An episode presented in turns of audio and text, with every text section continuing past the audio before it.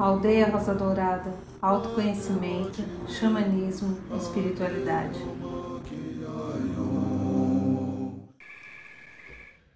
Eu pediria que todos agora fechassem os olhos e respirassem devagar e profundamente.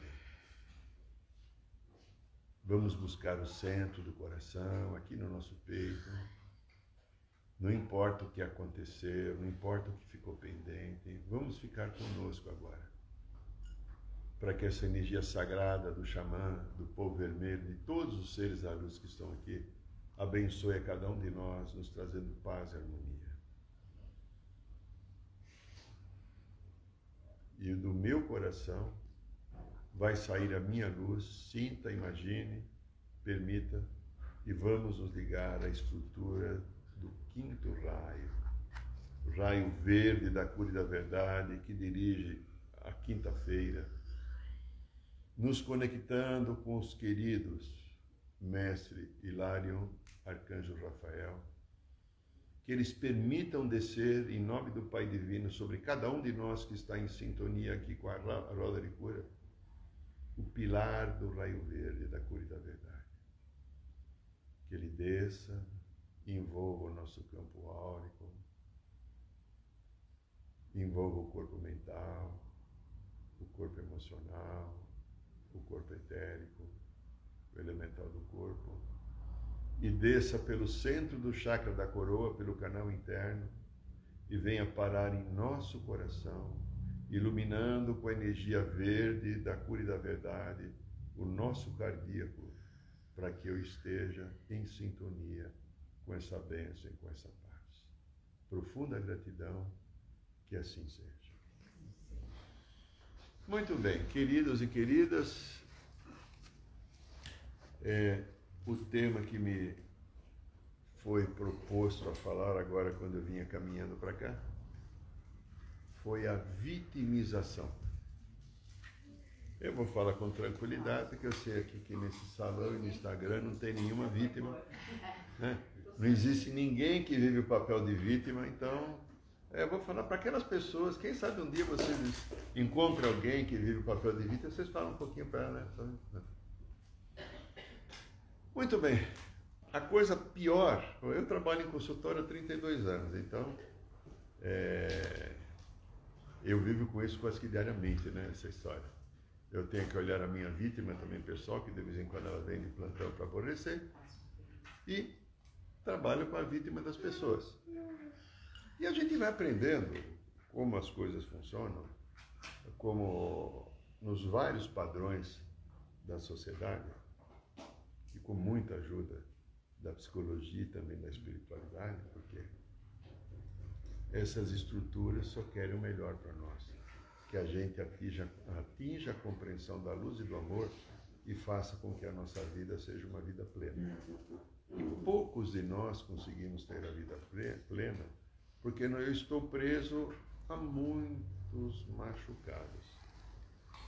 Só tem uma coisa que eu aprendi que é pior que uma pessoa vítima. Só tem uma coisa, quando tem duas pessoas vítimas, aí fica um pouco mais complicado, né? Então, duas vítimas assim, um...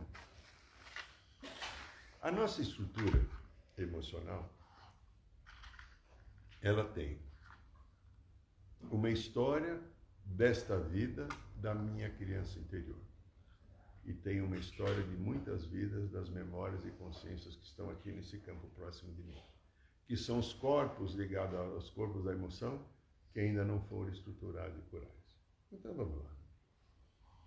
Quando nós somos pequenininhos, a maior ânsia de qualquer ser humano é ser reconhecido, aceito e amado. Então, eu venho com uma história, às vezes, e de desejo de ser nutrido incondicionalmente, amado incondicionalmente, porque a criança pequenininha, por não ter maturidade, quase que sempre ela é profundamente egoísta, né? Quer tudo para ela, acha que o mundo funciona, tem que funcionar em função dela, na visão dela, e ela vai se frustrando, toda a nossa criança, de cada um de nós, dos que estamos aqui, dos que a gente não conhece ela vai se frustrando porque às vezes a realidade da vida ou da situação política, social, religiosa, econômica, cultural, não atende às necessidades.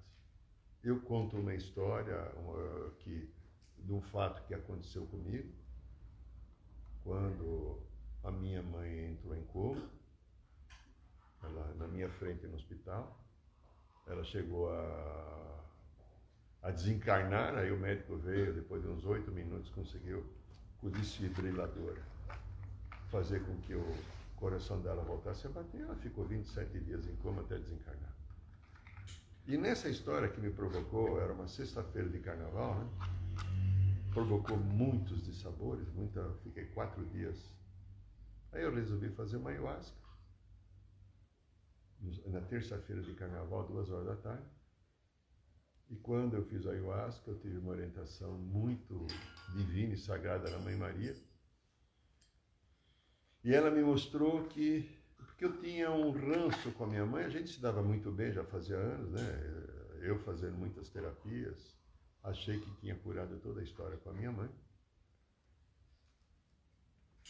E de repente eu percebo que a mãe Maria me mostrando uma história de uma vida que eu vivi alguns, não sei quantas encarnações atrás, que eu tive uma mãe maravilhosa, aquela, sabe aquela mãe perfeita, equilibrada, feliz, amorosa, tal. E essa mãe, pelo que a mãe Maria me contou, não encarna mais no planeta. Então ela não poderia ser minha mãe. E ela me explicou que quando a gente está para nascer, para ganhar um novo corpo, a gente regride também na espiritualidade para beber espiritual, para poder acompanhar o corpo. Então, cada vez nas últimas encarnações, segundo a orientação da Mãe Maria, para me esclarecer, eu, na minha criança interior, no bebê espiritual, ainda dentro da barriga da minha mãe, eu reclamava porque eu queria aquela mãe, eu não aceitava aquela mãe que eu estava tendo. Em algumas encarnações, segundo ela me falou. E nesse momento, a dona Carmen, que foi minha mãe, quando eu nasci, muito mediúnica que ela era, naquele momento de maior plenitude espiritual que um ser humano tem, a mulher, no momento que ela dá luz a alguém, ela percebeu que eu a rejeitava e ela também me rejeitou. Porque eu tenho uma história do passado, que não veio o caso a gente com ela, de, de algumas encarnações também. Então, ela cuidou de mim, ela me trocou, me bateu, me deu, me fez tomar banho, me deu comida, me fez estudar, fez tudo aquilo que as funções. Mas ela nunca foi amorosa. E nesse momento eu entendi que eu tinha que curar essa história com a minha mãe, porque eu tinha na minha criança interior a queixa que a minha mãe nunca tinha me amado. E a irmã Maria me mostrou que eu rejeitei a minha mãe.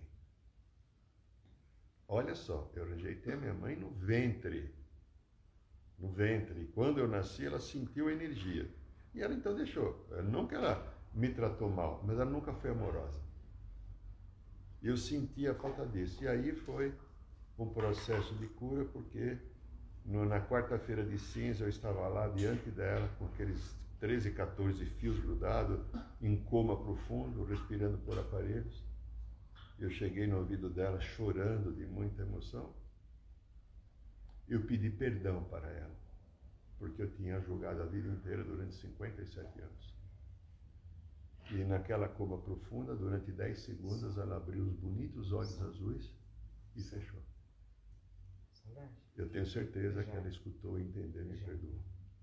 Então veja, eu estou contando uma coisa bem profunda da criança interior que eu tive a felicidade de ter acesso para entender, porque cada um de nós tem essa criança interior e essa criança interior, às vezes, quantos relatos no ritual da ayahuasca que as pessoas têm, que acompanharam às vezes a sua gestação e o nascimento, e ou a sua infância pequenininha, olhando o pai, olhando a mãe, que tinham coisas não resolvidas, e eles relatam é, eu me enganei porque eu queria alguma coisa, a minha mãe e o meu pai me deu, mas como não foi do jeito que eu queria, não foi da maneira que eu queria, eu sempre fui uma pessoa revoltada, etc. E essa revolta da criança interior faz com que a nossa personalidade, agora adulto, maior de idade, marmanjo, desenvolva dois caminhos. Um caminho é da vítima aquela vítima que qualquer coisa se desmancha, chora, se magoa, se sente vitimizada mesmo, né? Comigo nada acontece, eu não consigo nada na vida. E tenho a outra vítima 2, a vítima 1 um e a vítima 2. A vítima 2 é aquela agressiva, que quer matar o mundo, que quer brigar com todo mundo, que não aceita as coisas do jeito que são. Está sempre reclamando de alguma coisa porque estão me devendo. Estou falando, por enquanto, da história dessa encarnação que a gente vê na gente e nos outros que estão em volta da gente, da vitimização. Porém, o processo não, não termina aí. E as memórias de vidas passadas que estão aqui do lado? Então veja, se eu nasci de uma mãe ou do meu pai que desenvolveu, ajudou a desenvolver em mim uma estrutura de vitimização, é porque eu trago uma memória ou uma consciência de outra vítima, também vítima, que precisa curar. E cada vez que eu, na minha personalidade, ou da minha criança, ou mesmo no corpo da adulta, a criança interior numa estrutura da psique, não importa que eu tenha 50 anos, eu tenha a minha criança interior, que essa criança se sente vitimizada, imediatamente eu atraio a consciência da vida passada que gruda em mim, e aí eu vou viver o papel de vítima. Das duas mesmas etapas, dos mesmos dois mesmos processos. Ou sou aquela vítima que implode, olha o que me fizeram, onde já se viu. Ou aquela vida que dá, quer dar, como diria lá o, o, o, o Massaranduba lá do antigo Cacete Planeta, eu quero dar porrada em todo mundo. Vocês lembram o personagem como é que é. E eu estou aqui encarnado nesta vida para curar esse processo. Não tem vítima. Não existe vítima. Não existe a gente é protegido pela divindade porque nós somos obra do Pai e Mãe. Como é que o Pai e Mãe vai deixar eu passar por ser vítima de alguma coisa? Tudo que está acontecendo faz parte da ação e reação da vida. Tudo que me é negado hoje é porque eu também neguei para alguém. Eu estou aprendendo ao não ter como é que eu, aquilo quando eu fiz para o outro. Não é castigo, é aprendizado. É diferente que às vezes eu durante muito tempo eu fui espírita e eu lembro que naquela visão espírita do karma, do sofrimento, você está pagando. Não, você está curando, é diferente. Não é aquela visão fechada, pequena, limitada. Que você nunca sai daquilo porque você é sempre é um devedor e nunca vai pagar a sua dívida. E você só vai pagar, entre aspas, essa dívida quando você tem compreensão e perdoa. A hora que você perdoar todos aqueles que você acha que foram algozes da tua vida, tua, tua criança já está curada. Agora, qual é o lado meu que não quer perdoar? Qual é o lado meu que eu tenho que quer se manter nesse padrão de vitimização? Eu tenho que começar a olhar isso. Eu sou responsável por toda a história que acontece comigo, não é o outro. E o outro nunca me fez nada, eu mesmo fiz para mim mesmo.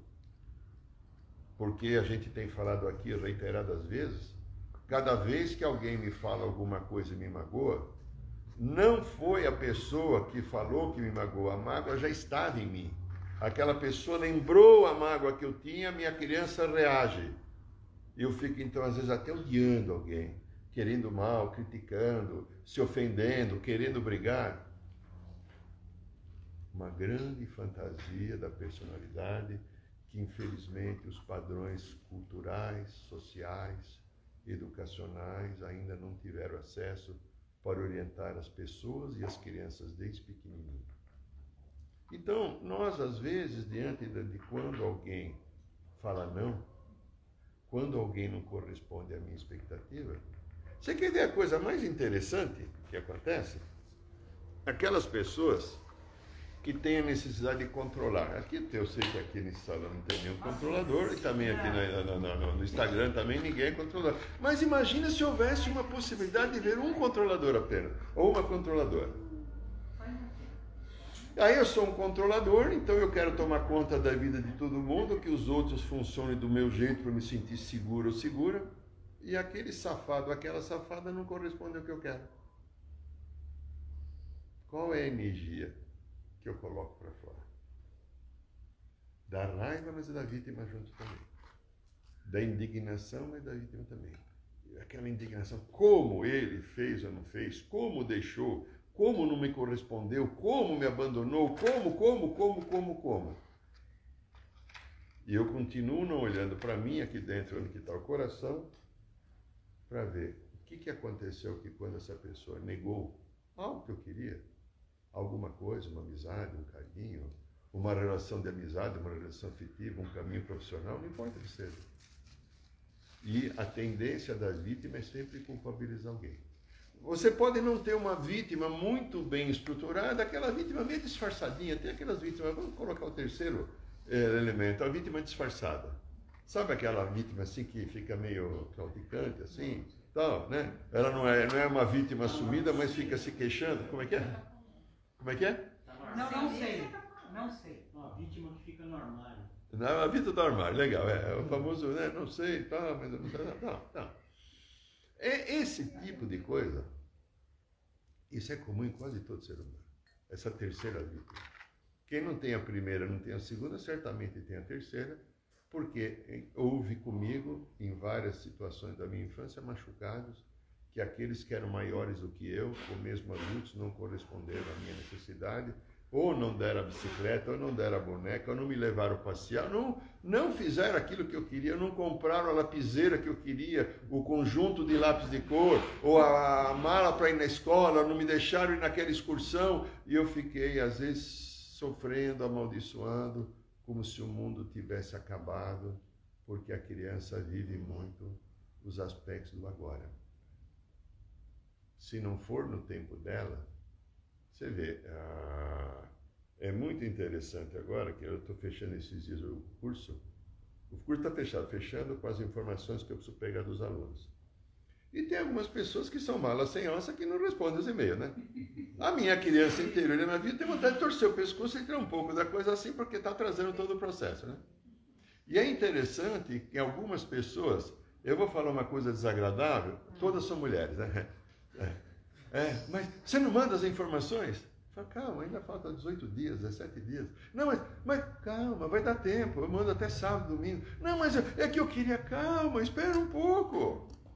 A pessoa fazer um curso de quatro dias que vai ficar sentado no chão, com o seu cachimbo, vivendo um monte de história muito interessante e bonita, será que ela está pensando na roupa que vai levar?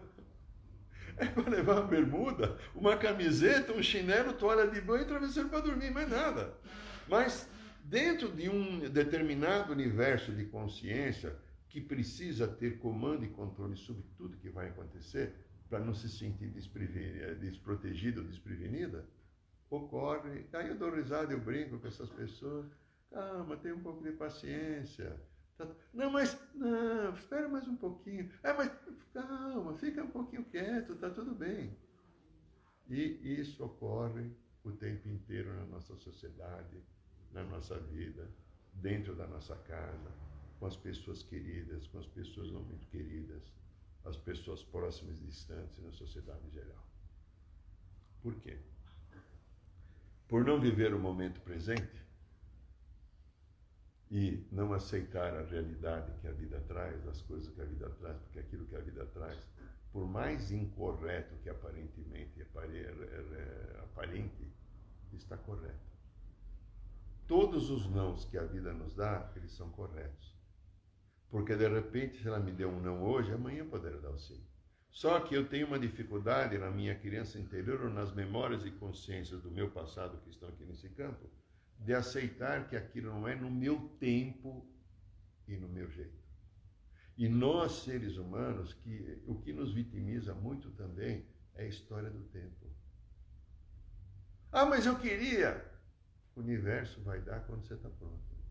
Ah, o um emprego novo que não sai, um amor que não vem, não sei o que lá, eu quero engravidar, não consigo. Tudo tem um tempo. Há um planejamento maior, superior, feito no Conselho Kármico e dirigido pelos mestres da luz, que vão dar a cada um de nós aquilo que nós precisamos no momento adequado para que seja útil. E às vezes o que a minha personalidade, o meu ego quer, não é útil. Quantas vezes eu, eu e Irineu, nesses cinquenta e tantos anos de trabalho espiritual, eu tive intuições, hoje eu consigo já segurar isso, poucas vezes eu faço isso agora. Eu tinha uma intuição de uma mensagem que vinha, eu percebi uma coisa, eu imediatamente eu tomava atitude. quase que sempre era uma catástrofe. Porque de repente aquela informação é para daqui seis meses. Eles estavam me preparando para fazer uma mudança, para tomar uma atitude, e eu queria já executar agora porque faltava maturidade em mim para entender o processo. E aí depois de você errar três, quatro, cinco vezes, você fala, pô, me para um pouquinho. A mensagem veio, agora vamos ver o tempo. A mensagem veio. E nunca é para o mesmo dia, para o dia seguinte. Quase que sempre ela tem um tempo de amadurecimento. Por exemplo, no consultório acontece uma coisa muito interessante. Mas eu estou sentado conversando com o paciente eu faço leituras que é ajudado pelo outro plano, né? De processo da pessoa. Só que eu sinto, não está pronta para eu falar o que eu estou vendo. Porque às vezes se você fala uma coisa, a pessoa se desestrutura enquanto não amadurecer outros aspectos, ela vai embora a terapia. E você deixa de ajudar. Então, às vezes, tem pessoas que eu já cheguei quase dois anos, algo que eu já sabia, essa pessoa se aprontar para agora falar, ah, já faz algum tempo eu senti assim, assim, assim, você tem que olhar esse aspecto da sua personalidade, você tem funcionado assim, assim, assim, assim. Então veja, o universo tem um tempo perfeito, o ser humano tem um tempo imperfeito. E não saber lidar com o tempo promove a nossa vida, na nossa vida, muita ansiedade. E essa muita ansiedade, às vezes, faz com que eu tome atitudes precipitadas. E ao tomar atitudes precipitadas, eu estou sendo um candidato em potencial à vitimização. Então veja, não há vítima. A vítima que está dentro de mim, reclamando, reivindicando, achando que não está correto, que é injusto, também não é injustiça. Faz parte de algum machucado que eu tenho no meu corpo emocional, de histórias que não foram aceitas e não foram resolvidas. E por causa dessas histórias que não foram aceitas e não foram resolvidas, o que, que acontece comigo? Eu entro em sofrimento. Julgo, culpabilizo, me desestruturo, me machuco, me sinto rejeitado pela vida, não amado por Deus, porque às vezes Deus é, para muitas pessoas, Deus é culpado, viu? Eu mesmo já culpei Deus alguns anos atrás, né? Onde já se viu, né? Quem ele pensa que é para não dar isso para mim que eu quero, né? Sabe? Acho que alguém aqui já deve ter vivido alguma história assim, né? Eu estou brigado com Deus, né? Não quero saber, não vou fazer oração, nada. Eu já vivi isso daí. Eu sei como é que é essa história, né? Então, a vida é um grande e belo lago de águas claras, cristalinas, repousando num punhado de terra que às vezes reflete o sol sagrado, que às vezes reflete as nuvens, que às vezes reflete a lua e que às vezes chove para que o lago se mantenha. A nossa vida é mais ou menos assim. A gente está vivendo muitas experiências, a gente está vivendo muitos aprendizados, os aprendizados estão relacionados a eu aceitar aquilo que a vida tem. Não, mas você está falando para você um cordeirinho baixar a cabeça? Nunca. Não. Se uma coisa que você quis não deu certo, pare e reflita, não coabiliza ninguém. Observe a aprendizagem que você está tendo para que aquilo não deu certo. Observe se não deu certo, de repente não é no teu tempo, é no tempo do universo. Então, todos os processos que a gente vive, que esses pequenos desencontros, que às vezes a nossa criança, a nossa vítima interior, transforma numa grande calamidade, é uma apenas uma fantasia da minha criança interior, da minha personalidade ou de algum arquivo que não quer aceitar a realidade e não quer aceitar o tempo do universo. Cada um de nós herdou da divindade a onipotência. Todos somos onipotentes, porque o Pai, Mãe Criador é onipotente. Ele é toda a criação, toda a força, toda a beleza, todo amor, tudo que é. E nós, como pedaço dele, temos em nós isso daqui. Porém, a onipotência que a gente manifesta, normalmente é da arrogância, é do orgulho e é da vaidade. O pai tem onipotência do amor, da justiça, do equilíbrio. Eu tenho onipotência do ego. quero que seja do meu jeito, eu quero que funcione no meu tempo. E alguém tem que ser responsável quando isso não ocorre. Então, queridas e queridos, eu, pessoa, ser humano, eu é qualquer eu, né? Estou aqui fazendo uma jornada, uma profunda jornada de cura, uma profunda jornada de melhoria contínua das minhas energias. A ascensão para a quinta dimensão, ela vai ocorrer a partir do momento que eu permito que o coração comande a vida. Essa parte que quer, que se queixa, que reclama, isso é personalidade, é ego. A parte do coração que acolhe, que perdoa, que aceite, que aceita, que orienta, que entende o processo da vida, é o que nós devemos permitir que comande a nossa vida. Falamos isso e vamos repetir de novo. Há 15 dias eu falei, vou falar de novo. Não sou responsável por nenhum pensamento que cai na minha cabeça. Me torno responsável se eu aceito. Então, estar com um caminho de vigilância sobre a natureza das, dos meus pensamentos e as minhas emoções me dá o potencial exato e adequado de eu estar curando a minha vida. Eu curo a minha vida quando eu permito que a amorosidade tome conta. Enquanto amorosidade e aceitação, um bem comum, não tomar conta, eu entender que eu sou um pedaço do grande todo e todos são um pedaço do grande todo como eu. Eu não mereço mais do que ninguém nada e ninguém merece mais do que mim nada. Todos estamos no mesmo processo evolutivo de vida. A diferença é que alguns estão tendo coisas que eu não tenho, porque eles estão prontos para ter aquilo e eu não estou pronto. E aí entra, às vezes, na vitimização, um processo da comparação. Por que, que com ele, com ela, dá tudo certo e comigo não dá? Porque você não aprendeu, às vezes, a lição da humildade, a lição do bem comum, a lição do compartilhar. Você ainda não conseguiu enfrentar a tua arrogância, a tua vaidade, o teu orgulho. Então você não está tendo aquilo para viver o choque energético da, da, da, da estrutura, da luz do coração com a dor e o machucado da personalidade, até que isso fique amaciado. Muitos anos atrás, hoje você não vê mais, quando os carros se faziam retífica, tinham retífica de motor a cada, estou falando há 40 anos atrás. Você via umas plaquinhas de automóvel, é, motor retificando. Então, o motor, quando se fazia o motor, ele tinha, não sei se era mil ou dois mil quilômetros, não podia correr muito, não devia passar de terceiro. Eu já tive um carro, muitos anos atrás, um Passat, né? Que ele fundiu o motor, né? E eu mandei retificar, então eu fiquei um mês e pouco andando, primeiro, segundo terceiro, não colava quarta de nenhum jeito. Naquele tempo os carros só tinham até quarta, não tinha quinta marcha, né? Então veja, a vida é uma grande bênção, uma grande experiência, e se eu tiver a sabedoria do Espírito para viver essa bênção, sabedoria, essa experiência, eu posso transformar a minha vida numa coisa muito bonita. Se eu não tiver isso, eu posso transformar a minha vida em algum sofrimento. Arro.